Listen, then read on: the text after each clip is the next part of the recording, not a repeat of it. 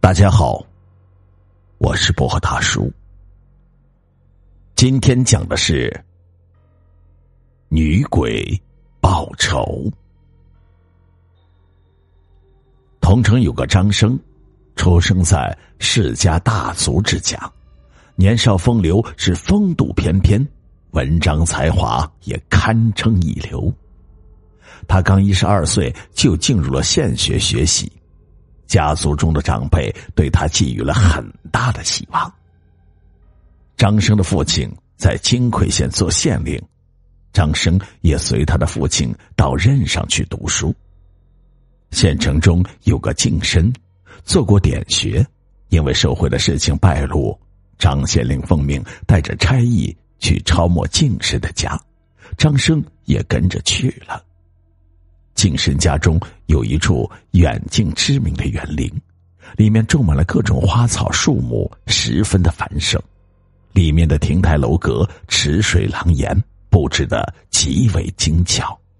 张生便到园子里去游览，正四处观望，见有一个十五六岁的女郎鬼鬼祟祟的进入假山成堆的山洞中。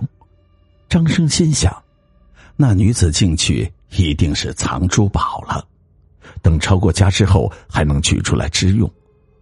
张生也蹑手蹑脚的向山洞走去，等他走进山洞，从背后伸手用袖子一下子捂住了女郎的脸。女郎不觉得一阵惊吓，赶紧从他的手中挣脱。张生一看那女郎真是一位绝色佳人，就趁人之危动了坏心思。便呵呵的笑了起来，说：“娘子别怕，别怕，此处正好无人。”说着话，笑嘻嘻的向女郎靠近，还不停的把手伸过去。女子大怒了起来，说道：“你是什么人？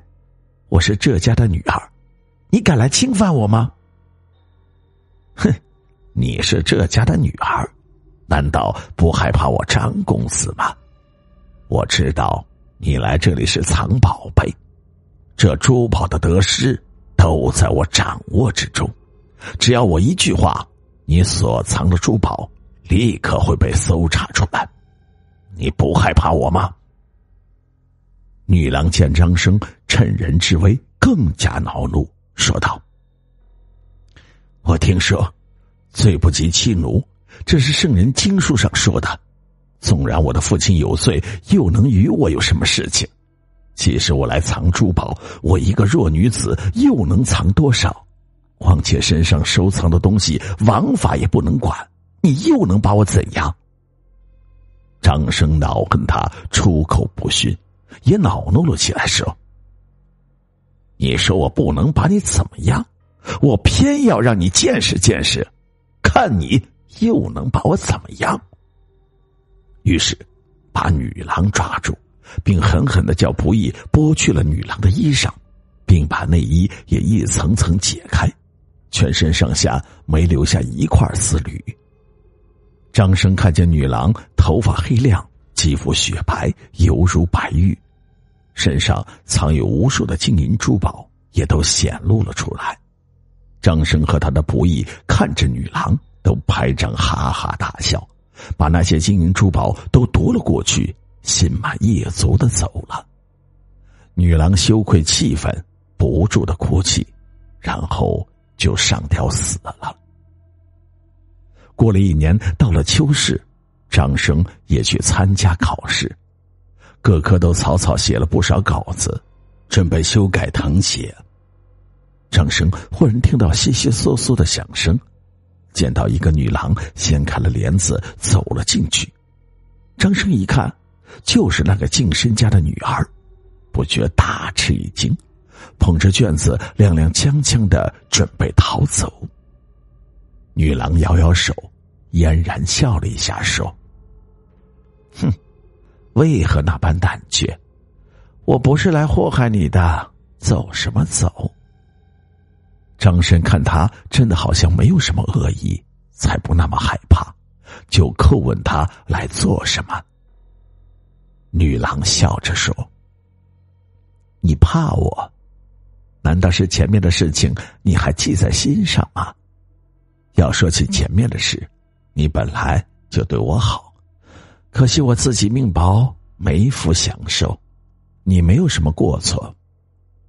我查看了你的名字簿子，那可真是前程远大呢。我感激你对我的心意，特意前来向你祝贺。今年的考试必定会金榜有名。只是你前面的一科。卷子里面两处遣词不是很好，要是能修改一下，那就完好无缺了。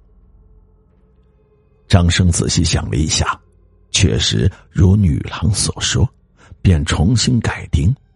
女郎也帮着斟酌，真称得上是尽善尽美了。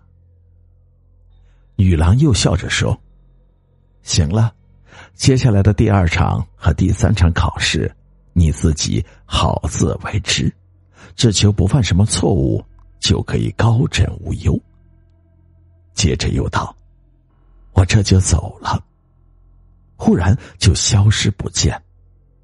张生的心里一阵的惆怅，痴痴的站着，感激女郎的心意，对自己以前的行为后悔不已，怪自己太鲁莽，也未免太薄情寡义。然而，一切都已无法挽救。等考试结果揭晓，张生果然高中。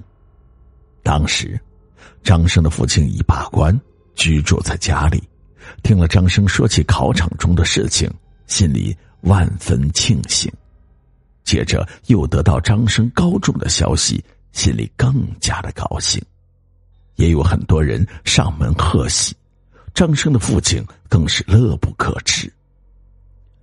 过了年，张生的父亲就催促张生打理行装，叫他北上，想儿子的富贵指日可待，自己也等着朝廷的加封。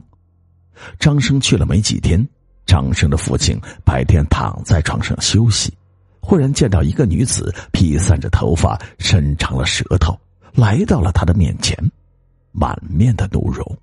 抬手指着张生的父亲，怒骂道：“老贼，还在梦中做梦吗？你的儿子趁人之危对我无礼，让我死于非命。你起初没有把儿子教育好，后面又没有悔过的心意，没把他当一回事，还想着儿子高中，自己当着家风吗？在考场中。”我不是不能要你儿子的命，然而就那么轻易的让他死去，那不足以伤害到你等的心，必定要让你们先高兴得意一下，让你们在感到快慰的时候更加生出妄想，然后才来折磨你们，这样我才甘心。实话告诉你，老贼，你只有这么一个儿子。本应该官居高位，而且可以活到七十多岁。张生的父亲还没有听女鬼说完，就从梦里惊醒了过来，知道自己的梦不吉祥，立刻派人星夜兼程的去追赶张生，想把他追回来。派去的人刚走到半路，就见跟去的仆人已带着张生的灵柩回来了。张生果然在卢沟桥边的旅店中上吊而死。张生的父亲听到了音信，又是怨恨，又是懊丧，整天郁郁不乐，最后没过多久也死了。